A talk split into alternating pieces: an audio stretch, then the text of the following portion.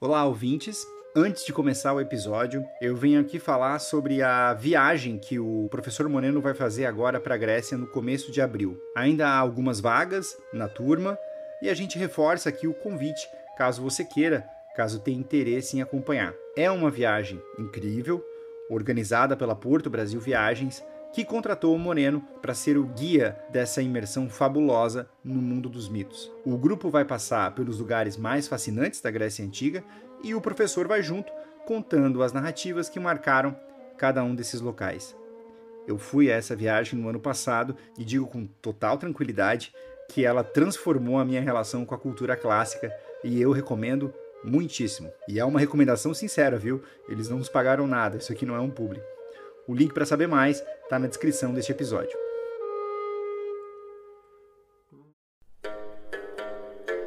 Olá, amigo, seja bem-vindo. Eu sou o professor Moreno e você está ouvindo mais um episódio de Noites Gregas, o podcast dedicado aos mitos e às narrativas que herdamos do mundo antigo. Olá, ouvintes, eu sou o Felipe Speck e este é o episódio 39 do Noites Gregas. Você sabe, nós estamos contando as histórias dos heróis e chegou a vez do Perseu, que é filho de Zeus com a Danae. Só que falar do Perseu significa necessariamente falar de um outro personagem que tem se tornado cada vez mais relevante na mitologia, que é a Medusa. Por isso, inclusive, nós colocamos o nome dela antes no título do episódio, que ao final ela é a protagonista desse episódio. Nós vamos falar do nascimento do Perseu até o seu inusitado ímpeto de se dispor a buscar a cabeça da Medusa, que na mitologia grega, como a gente vai ver, se tornou uma criatura monstruosa, uma górgona.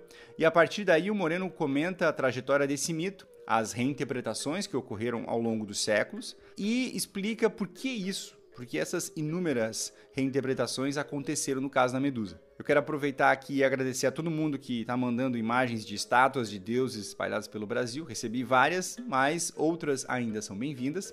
E a gente quer agradecer também ao Marcelo Tolentino, que nos mandou uma imagem de um vaso de cerâmica grego com uma simulação de como seria a gravação do nosso podcast na Grécia Antiga.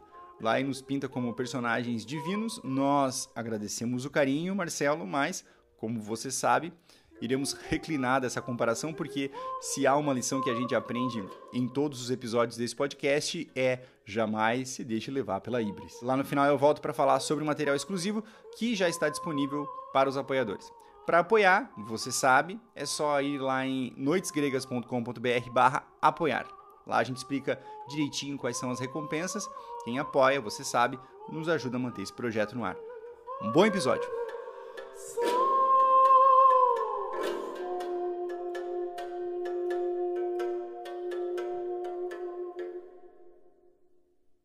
Hoje vamos ver um herói cujas aventuras são espetaculares, mas que muito mais importante do que elas, ele nos revelou a figura enigmática e imortal da Medusa.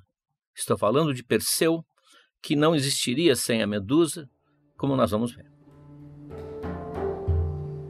Como todas as histórias, nós temos que ver primeiro os antecedentes. O rei Acrísio tem uma bela filha, Dana, e, como todos os reis de todos os mitos, sua maior preocupação é ter um filho varão, porque se não nascer um filho varão, ele não vai ter uma sucessão garantida. Então ele vai, obviamente, ao oráculo vai fazer uma pergunta direta: Eu vou ter um filho homem? E o oráculo, que geralmente responde com aqueles subterfúgios, aquelas frases misteriosas, resolve ser direto e objetivo e diz: Não, tu não vais ter um filho homem. E tua filha, se tiver um filho, esse filho vai te matar simplesmente uma sentença quase de morte e a crise volta entristecido e amedrontado. E ele comete aquele erro que vários já cometeram de tentar escapar do oráculo. Todos os mitos em que isso acontece, parece que o pensamento grego faz questão de dizer não vai escapar. Ninguém escapa. Mas ele tenta, tenta e ele tem que isolar sua filha, que já é uma adolescente, já é uma mocinha, 17, 18 anos, isolar de qualquer contato humano ele constrói uma espécie de cofre de bronze subterrâneo, enterrado no chão, que só tem o topo na linha da superfície. Ali tem um gradil que permite passar o ar, permite passar um pouco de luz, e lá ele encerra nessa peça, praticamente uma peça, encerra a filha, que vai ser atendida por uma ama fiel, que vai tratar de cuidar dela, e com guardas na porta. Ali Danae vai viver, segundo a Crisio pensa, o resto da vida, nunca vai ter contato com outro homem e não vai poder então cumprir-se o oráculo que ele teme tanto. A pobre Danae, prisioneira, na verdade, ela olha aquele pedacinho de céu pelo gradil, vê as estrelas, vê o sol nascer, o sol morrer, vê a lua, é o máximo que ela vê, algum pássaro ah, que passe por ali. Mas só que ela, ao olhar o céu, não sabe que o céu está olhando para ela. Zeus, com aquele seu uh, escaneamento contínuo das beldades aqui na Terra, se encanta com a beleza da Danae, com a sua pele, com a sua pureza, o seu rosto maravilhoso e resolve possuí-la.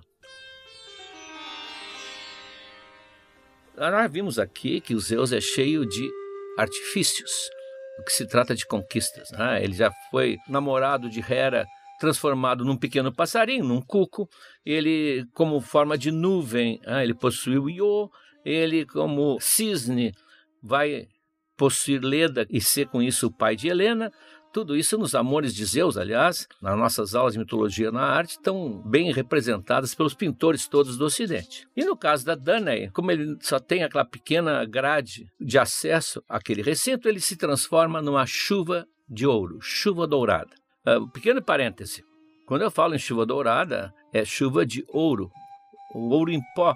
Alguns artistas colocaram moedas, mas não é a chuva dourada que se fala por aí em certos sites que eu não vou mencionar, até por causa da nossa audiência infantil. Com essa chuva, o chão, a cama, a mesa, a cadeira, os utensílios vão ficando cobertos de ouro. A criada, inclusive, deve ter varrido para um cantinho. Se fosse aqui em casa, tinha varrido para um cantinho bem escondido.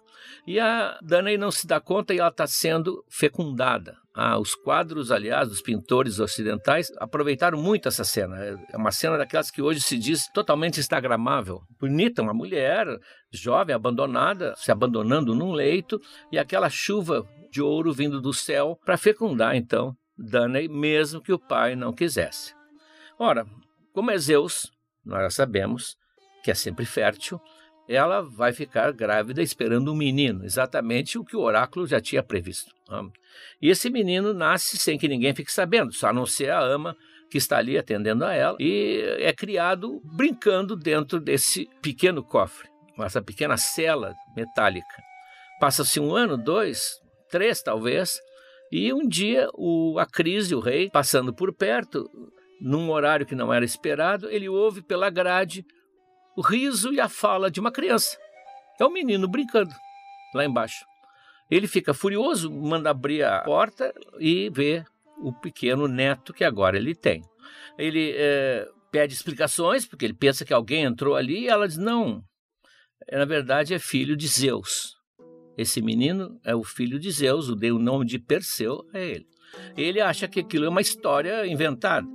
Ele manda matar os guardas, manda matar a ama, mas fica em dúvidas, primeiro, que ele não pode matar a filha, porque seria um crime punido pelas divindades mais antigas da Grécia, o crime contra a própria família. Mas, e, além disso, quem sabe é filho de Zeus mesmo? A Danae é tão veemente, está ah, dizendo com tanta certeza que mais ainda ele fica em dúvida, ele não pode tocar nele.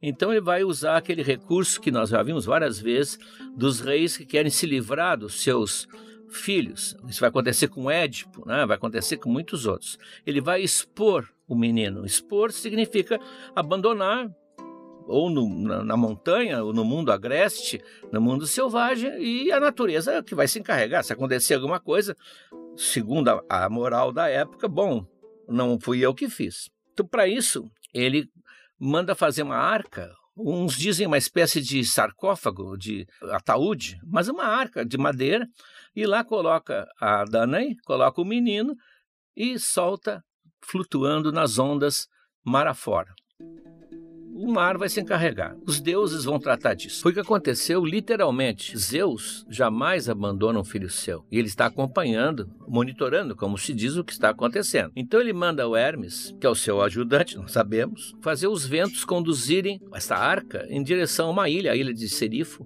para que ela chegue são e salva com o menino. Lá eles são recolhidos por um pescador, Dictes, que é uma pessoa extremamente bondosa ele é um pescador, mas que tem uma ascendência sobre os demais porque ele foi outrora o rei dessa ilha. Agora o poder está com seu irmão Polidectes, que é uma pessoa que nós vamos ver nada confiável.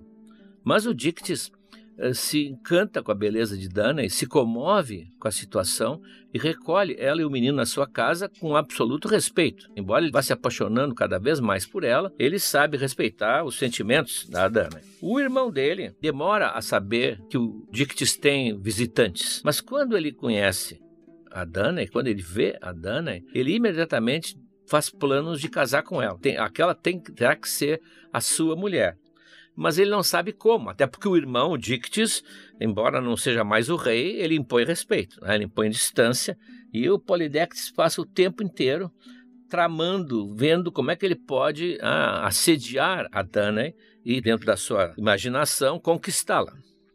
Ele então oferece a Danae uma espécie de uh, função no palácio. Ela vai ser uma cerimonialista do palácio, e assim ele pode trazê-la mais perto para poder estar tá sempre né, fazendo o seu assédio. Mas cada vez quem atrapalha mais, e vai atrapalhando à medida que o tempo passa, é o Perseu.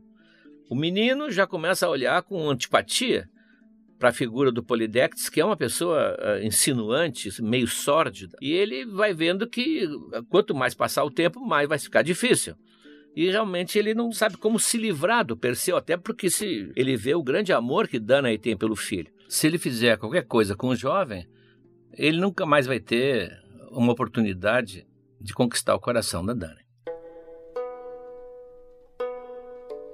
Ele arma um plano que não teria grande chance de dar certo, mas curiosamente dá. Ele mais ou menos sinaliza que não está mais interessado em Danae e reúne os amigos, aqueles cortesãos que estão sempre em volta do poder, e diz que vai casar, que pretende casar, ou melhor, que vai tentar casar com a princesa Hipodâmia. É, imagino que quando ele anunciou isso deve ter havido uma exclamação geral: Oh, Hipodâmia! Por que Hipodâmia? A Hipodâmia era uma belíssima princesa, filha do rei de Olímpia, do Enomal, mas que ninguém ousava se aproximar dela, porque aqueles que não se deram conta do perigo que corriam e que foram pedir a mão dela, tiveram que enfrentar um, uma espécie de disputa. O Enomal, que era corredor de biga de cavalos, um carro com cavalos, desafiava-os para uma corrida. Se vencesse, ele daria a mão da sua filha em casamento. Se o candidato perdesse, ele ia ser executado. E na porta do palácio havia dezenas de crânios pregados ali dos pobres infelizes que haviam tentado e falhado. Uma espécie de mensagem: aqui a coisa é bem difícil. E o Polidectes exatamente diz que vai tentar convencer o Enomal a dar sua filha em casamento. Claro que ele não iria conseguir convencer, porque o Enomal era completamente fixado na filha e todo esse estratagema era uma maneira de ele garantir que ela jamais iria embora da sua casa. Bom, amigos, diz ele, meu plano é simples. Ele adora cavalos de qualidade. E vocês, vários de vocês, quase todos, têm belíssimos animais nos seus estábulos. Como eu vou casar, eu pediria como presente antecipado de núpcias que cada um me desse um cavalo desse escolhido para mim, que sou amigo de vocês. Ah, óbvio que havia todo um subentendimento aí que tinha que ser coisa fina. E com isso, eu vou levar um, esse, uma tropilha de cavalos em conjunto, magníficos, e isso eu acho que vai amolecer o coração do Anomal. Tá? E todo mundo achou excelente a ideia, até porque ali todo mundo estava ali para dizer sempre sim, aquele grupo de bajuladores e ricos também, porque se beneficiavam da amizade com o rei. Todo mundo disse sim, e chega a vez do Perseu. Perseu tinha sido convidado, Perseu estava sendo sempre incluído como uma espécie assim de membro quase da família. E tu, Perseu? Aí o Perseu, né, muito honestamente, diz: Olha, eu vivo numa casa humilde, nós não temos recursos, não tem nem cavalo. Ah, eu não teria como colaborar com, com isso, mas ele é jovem, né? ele se sente intimidado, todo mundo olhando para ele. Mas eu poderia dar alguma coisa diferente, mas também importante, eu podia dar qualquer coisa, até a cabeça da medusa.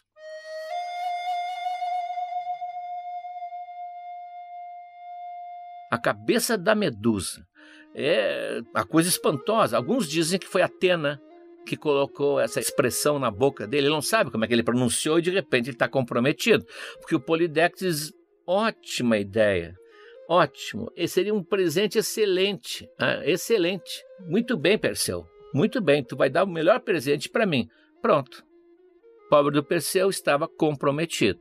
E ele sai de lá meio tonto, no ardor da juventude, falou demais e não sabe nem onde procurar Medusa, nem como encontrá-la. Não tem ideia. Aí alguém lhe diz: Olha, dorme no templo de Atena. Porque Atena é a deusa que protege todos os heróis. É verdade. Ah, nós já vimos e vamos ver mais. Atena sempre protege os heróis. Ela é a deusa da civilização e do bem. Dorme que ela vai te inspirar, vai te dar resposta. E realmente ele dorme no templo e ouve dela uma série de instruções. Primeiro, ele precisa de um equipamento especial. A Medusa, junto com as suas duas irmãs, são extremamente perigosas. A Medusa, porque transforma em pedra qualquer pessoa que olhar nos olhos dela. Mas, além disso, ela, como as suas irmãs também, são monstros dotados de garras de bronze, dentes imensos, afiados, capazes de despedaçar uma pessoa facilmente. Então, ele vai ter que ter um equipamento quase mágico que permita que ele chegue lá e mate a medusa sem morrer. Quem vai fornecer isso vão ser os deuses. Atena se encarrega de preparar esse kit. Hermes vai fornecer sandálias aladas, que é longe, ele precisa voar e voar para fugir depois também. Vai fornecer uma espada em forma de foice, uma espada circular extremamente afiada. E quando o grego queria dizer que era uma coisa muito dura, ele dizia que era feita de uma lâmina adamantina. O adamantino seria de diamante. Eles não tinham ainda o aço, mas seria assim uma coisa só os deuses tinham. Vão emprestar para ele também uma espécie de bolsa, um bornal, para transportar a cabeça da medusa depois de cortada, porque ela vai conservar ainda todos os seus poderes maléficos. Há uma versão que diz, inclusive, que era uma bolsa tramada em malha de prata especial. Hades, o senhor do mundo dos mortos, vai emprestar a ele uma espécie de gorro, um casquete, um chapéu que dá invisibilidade, porque ele vai entrar invisível no covil das, das górgonas. E Atena, mais importante colaboração, talvez por caso, ela vai emprestar o seu escudo polido. Porque através desse escudo polido, usando como espelho, ele vai poder se movimentar sem olhar nos olhos da medusa. Senão ele não voltará dessa expedição. Com esse equipamento todo, ainda tem que saber onde estão as górgonas, entre elas a medusa. Perseu, então, assim equipado, vai procurar as greias. Elas têm uma peculiaridade, elas estão sempre juntas, evidentemente, e elas uh, formam uma espécie assim de, de sentinelas das irmãs, as górgonas. Umas sentinelas muito peculiares, porque para começar, elas só têm um olho. Não um olho cada uma, como um ciclope, não, elas têm um olho, que elas compartilham. Elas ficam sempre em círculo, uma formação circular, e quando uma quer ver alguma coisa, olhar, ouvir algum ruído, ela bate no braço da irmã e pergunta: Tu está com o olho? Me empresta o olho. Então ela pega o olho, põe na órbita e enxerga, e a outra então fica sem enxergar até que bata no braço dela, e assim elas vão passando de uma para outra há milênios e vivem muito bem. Assim também só um dente. Ah, um dente que elas usam para comer. Elas trocam também de um lado para o outro. Mas o olho é que é importante. O Perseu equipado já com o capacete da invisibilidade. Ele se mete no meio das três e quando estão passando de uma para outra, o olho ele sequestra o olho. Sequestra o olho, elas ficam perturbadas. Quem está com ele, onde é que está? Quem viu, está contigo, não está contigo. E aí o Perseu fala: Ele está comigo. Ele está comigo e só vou devolver se vocês me disserem onde estão as górgonas, onde é que elas ficam. Portanto, elas vão trair o segredo das górgonas. Ele ameaça jogar o olho num lago que tem ali perto. Tá? Então, as greias ficam apavoradas, sem o olho elas não poderiam mais viver. Elas dizem onde estão, onde é que fica, é uma região montanhosa e lá, numa caverna, elas estão nesse momento.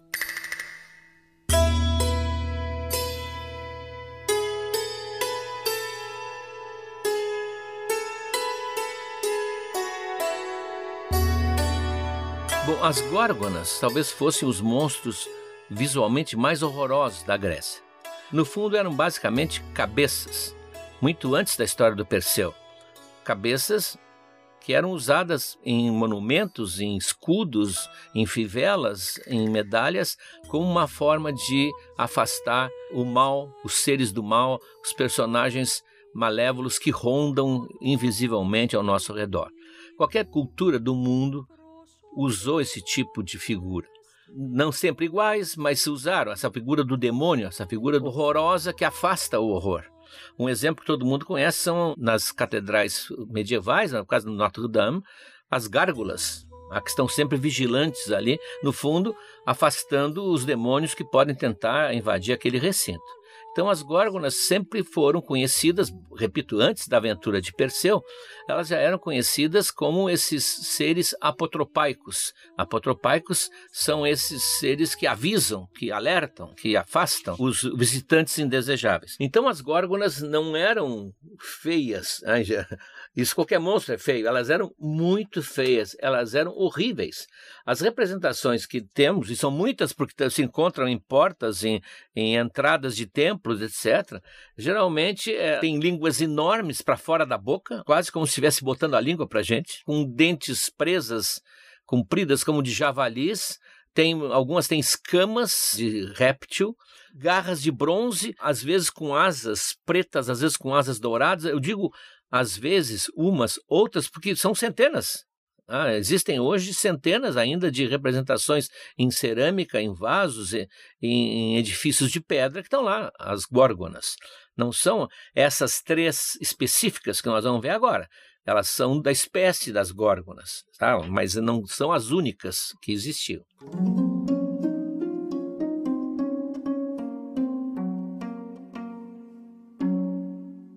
Essas três górgonas, no caso, são peculiares, esse trio, porque uma delas é mortal, que é exatamente a Medusa. Ah, então, ah, esse mito ele foi montado pela cultura grega, foi montado especialmente para que aconteça o que vai acontecer. Se fossem imortais todas, não aconteceria a, a decapitação da Medusa. Bom, então, sabedor agora onde elas estavam, Perseu, com as suas sandálias ah, aladas, consegue chegar facilmente lá, é muito longe, lá na borda da noite, como diz o autor, onde fica a borda da noite, e ele se aproxima e as três estão dormindo. É uma, uma situação muito propícia. Ah, as três górgonas estão dormindo. Ele se aproxima ah, em silêncio absoluto, ah, invisível, invisível, e vai localizar a medusa. Um detalhe importante antes dele partir nessa missão, depois que as greias lhe ensinaram o caminho, Atena, que está planejando, na verdade, toda essa expedição, é, evidentemente, ela é autora intelectual da expedição, leva Perseu a Samos, na ilha de Samos, onde existe uma representação das três górgonas, e mostra para ele qual é a medusa. Ele, ela identifica a medusa. Quer dizer, estamos antes da fotografia, mas Atena dá um jeito engenhoso então, quando ele se aproxima das três adormecidas, ele sabe qual é a medusa. Ele não precisa acordá-las para saber qual é, porque também, se ele acordar, ele talvez caia sob o efeito terrível do olhar petrificante. Então, ele se aproxima com todo cuidado, pé ante pé, e quando chega perto da medusa mesmo, ele usa o espelho para olhar como um retrovisor.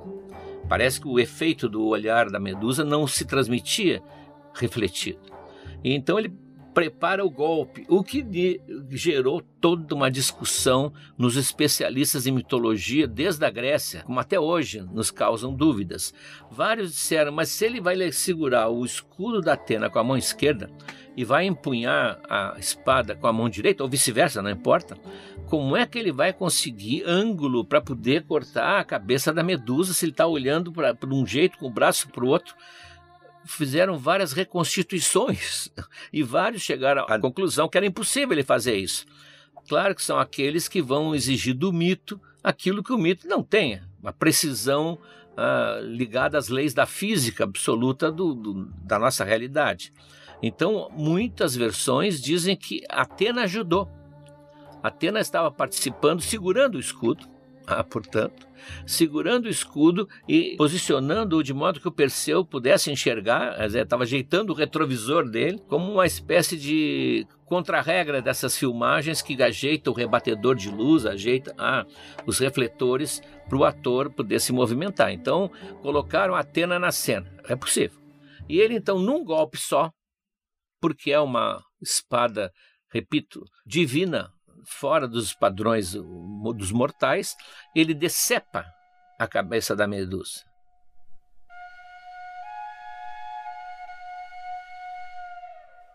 É uma, um gesto brutal. Nós já vimos só isso na Hidra de Lerna, quando as cabeças eram decepadas né, pelo Hércules. Mas é uma cabeça de um ser muito mais próximo do humano. Aliás, tinha sido humano há uma sugestão de que ele tenha feito ruído, ou que ela tenha pressentido, mesmo dormindo, e ela abre os olhos no momento em que a lâmina está se dirigindo ao seu pescoço, de modo que a cabeça decepada tem ainda os olhos abertos. Ah, a cabeça continua a ser ativa.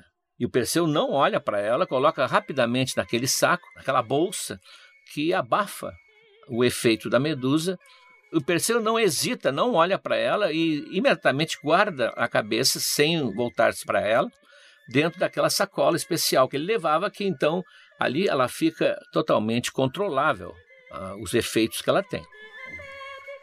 Nesse momento, algo mágico acontece. Aliás, esse mito é um mito muito complexo até hoje, muitas especulações são feitas sobre ele, não só sobre o mito em si, mas sobre o que ele representa. Isso é outra coisa que nós vamos ver depois, a, simbologia que está aí. Mas a, a, o que acontece nesse mito tem coisas que não parecem assim estar no seu lugar, mas devem estar no seu lugar. Né? Porque a imaginação mitológica sempre encontra o lugar certo para as coisas. Do, do, coto do pescoço, ah, que foi acabado de ser cortado, no meio do sangue, da, das artérias, das veias, nasce, nasce Pégaso, uma das mais bonitas criações simbólicas da mitologia grega. Ah, imortal, o famoso cavalo alado, maravilhoso, com suas asas brancas, com seus 500 quilos erguendo-se suavemente no ar, nasce o Pégaso. Por que o Pégaso nasce da cabeça da Medusa? O que, que tem uma coisa a ver com a outra? Bom, a, a causa nós vamos ver que é simples. Depois o, o, significado é que é complicado, não vai desafiar nossa imaginação durante né, milênios. A causa é muito simples.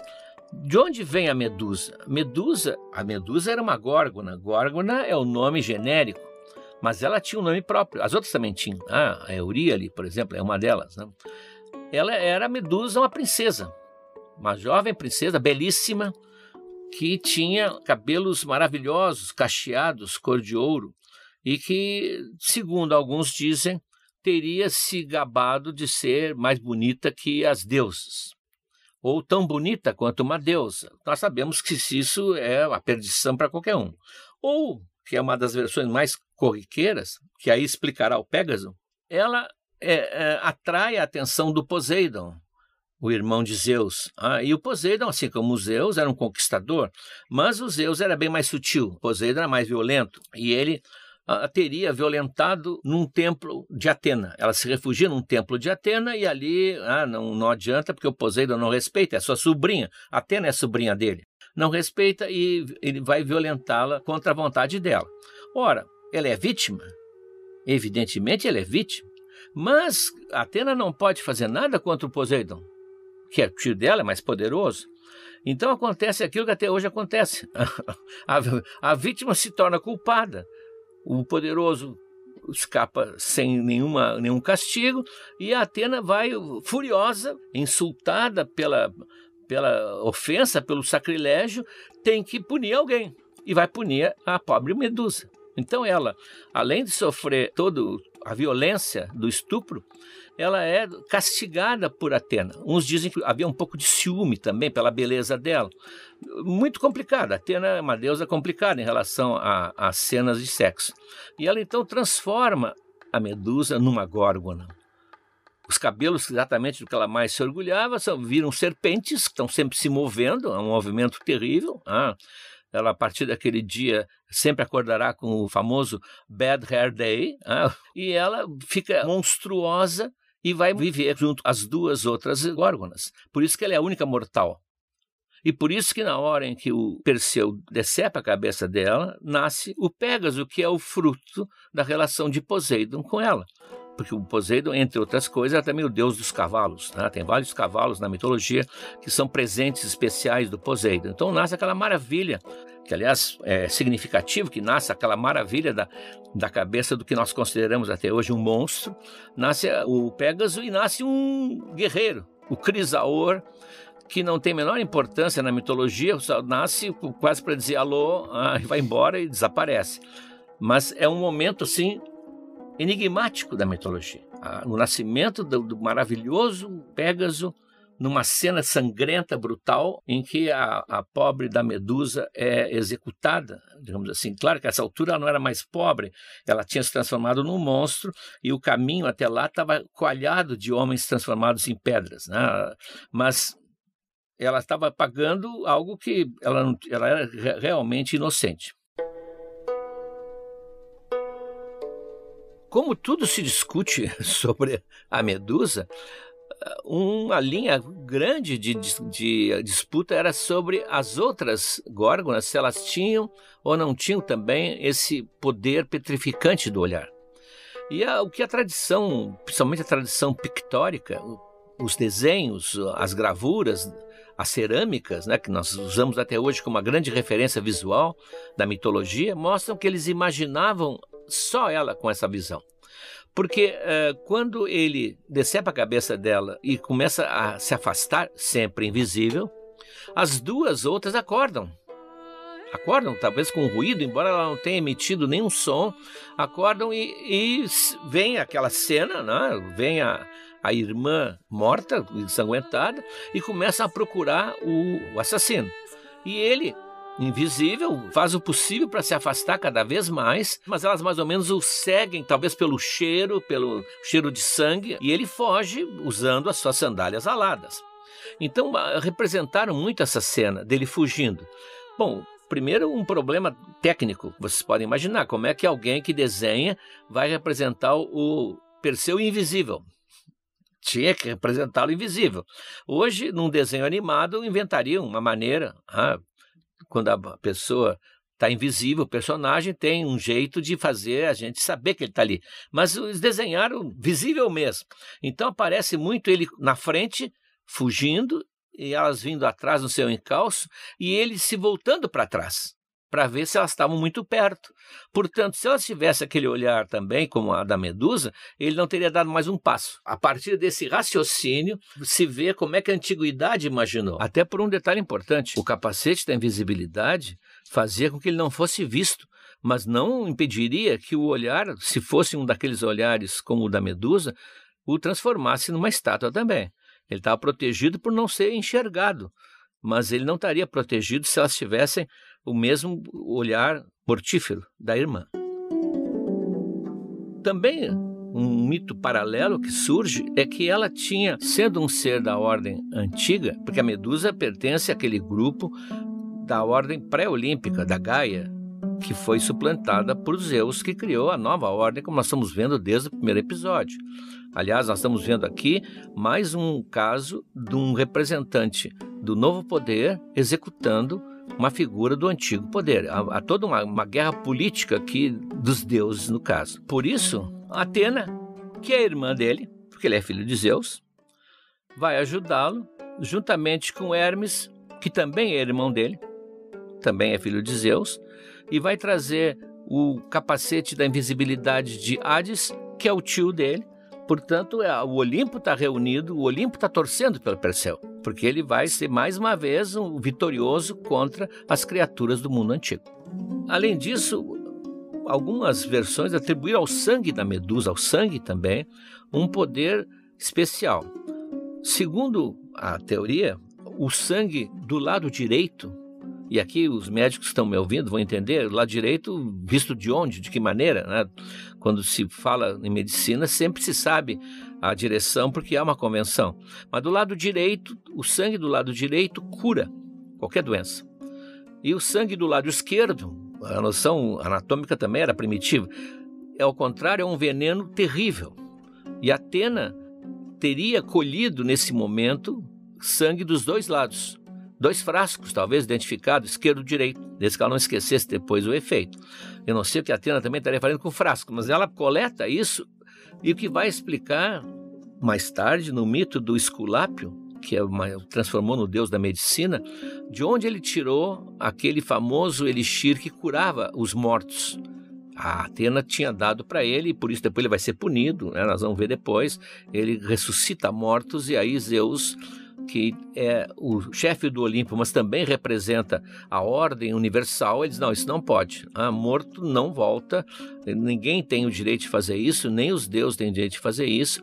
E ele simplesmente, como ele é muito objetivo, muito tosco, joga um raio no Esculápio, ah, incendeia o Esculápio e mais tarde o transforma no deus da medicina. Mas daí teria vindo desse sangue do lado direito da Medusa. Então a Medusa, assim como a Hidra de Lerna, como também era um ser das criaturas antigas, tinha um sangue com propriedades especiais.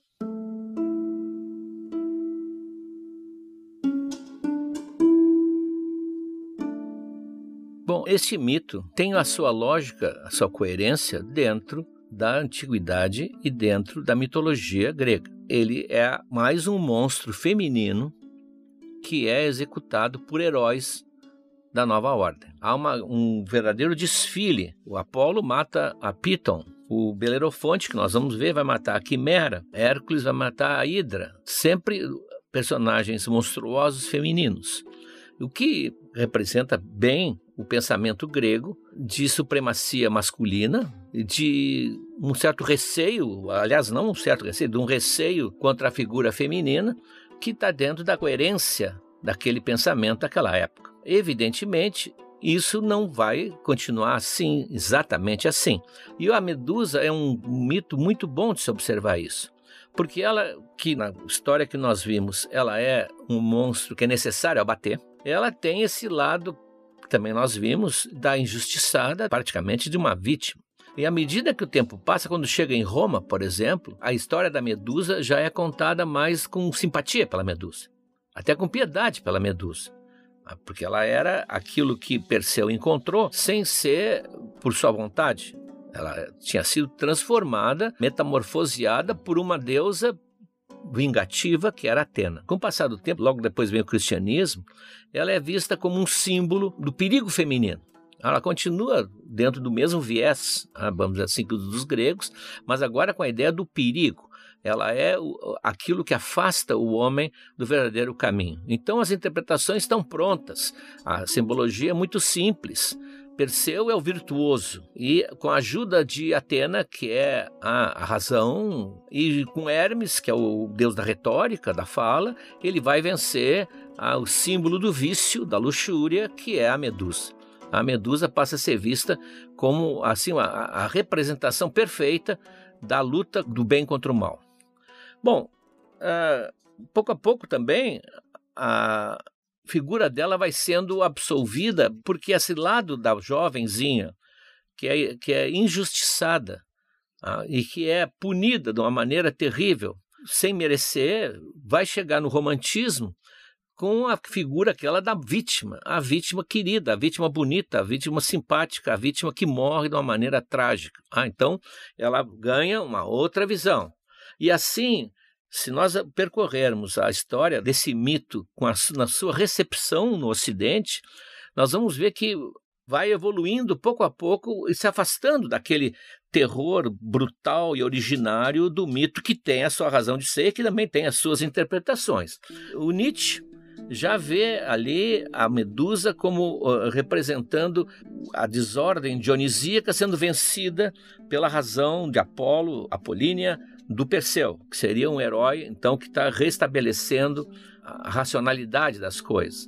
O Marx, que também não podia ficar fora, ah, o Marx usa a Medusa como um símbolo do capitalismo. Então ele, embora ele ache que ele não leu bem o mito, ele era muito culto, mas aqui no mito ele meio que trocou, vocês vão ver. Ele diz que a Górgona, no caso a Medusa, era o mal monstruoso do capitalismo que as pessoas não conseguem enxergar, tendem a ignorar. Então ele diz que, por exemplo, as estatísticas, que ele fala umas estatísticas da Europa Oriental, ele diz que essas estatísticas levantam o véu, só o necessário, mas já nos permite enxergar por trás a cabeça da medusa.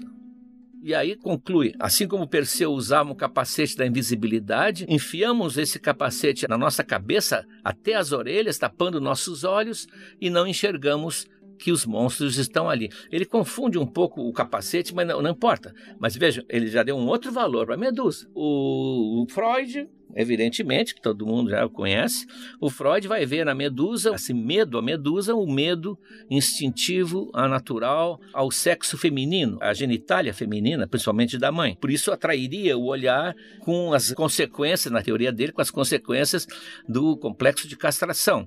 Vejam, é infinita a interpretação. A interpretação mais moderna ainda é que a medusa seria a resposta àquela famosa afirmação de Freud que a mulher é um continente negro e inexplorável, que seria quase assim uma declaração de que a mulher é incompreensível. Então nós vamos ver isso sendo retomado e usando a medusa, aliás, como símbolo, pela Hélène Sixou, né, que ela e várias outras pensadoras feministas que dizem não, na verdade, os homens, os homens criaram a medusa e nos fizeram acreditar nela, nessa fixidez, ah, como se ela fosse ali o fim da, do devir, onde as coisas ali se petrificassem para sempre. Não é um continente negro, não é inexplorável, diz ela. Nós temos agora que explorar. Por isso que até hoje pouco se sabe, pouco se levou em consideração os sentimentos, as pulsões, os desejos femininos, sempre pelo viés masculino que foram feitos. Está na hora de olhar a medusa e, em vez de ver na medusa algo petrificante, ver que a medusa, como ela diz, é muito bela e sorridente. Portanto, há uma reviravolta do símbolo. Isso não mexe no mito. E daqui a 100 anos, isso vai servir para discutir a revolta dos plantadores da lua, não importa. É, essa é a vantagem do mito. Ele é uma chave que está sempre abrindo portas novas. Mas no momento há uma recuperação da figura dela, do que ela simboliza, o que não vai mexer na história do Perseu e da Medusa e com as consequências que nós vamos ver no próximo episódio. Porque agora ele está de posse de uma sacola que contém uma cabeça que é uma verdadeira arma nuclear. E o que vai acontecer com a vida do Perseu é o que nós vamos ver no episódio seguinte.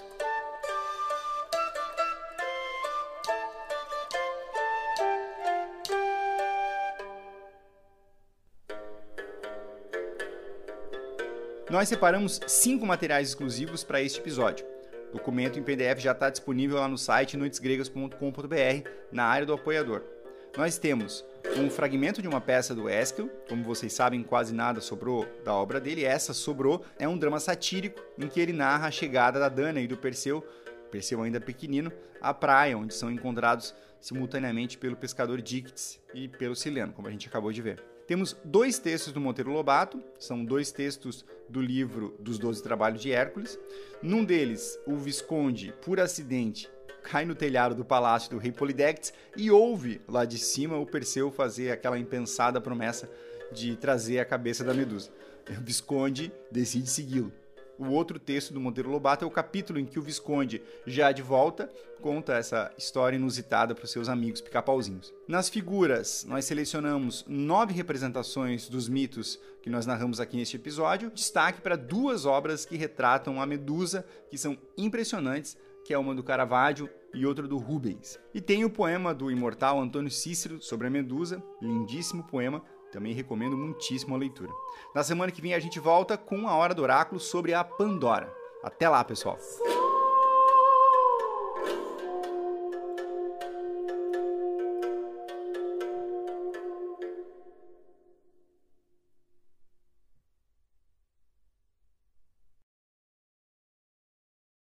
Olá, amigos! Chegamos agora ao terceiro ano do Noites Gregas. Já contamos muitas histórias, mas tem muito mais pela frente. Tem toda a Ilíada, a Odisseia, as Metamorfoses de Ovid e muitas outras coisas. Mas para que a gente consiga seguir em 2023, para produzir esse podcast que nos dá muito prazer, mas também muito trabalho, nós precisamos do apoio de vocês. Acesse noitesgregas.com.br barra apoiar, o link está na descrição desse episódio, e veja como você pode ajudar Um abraço.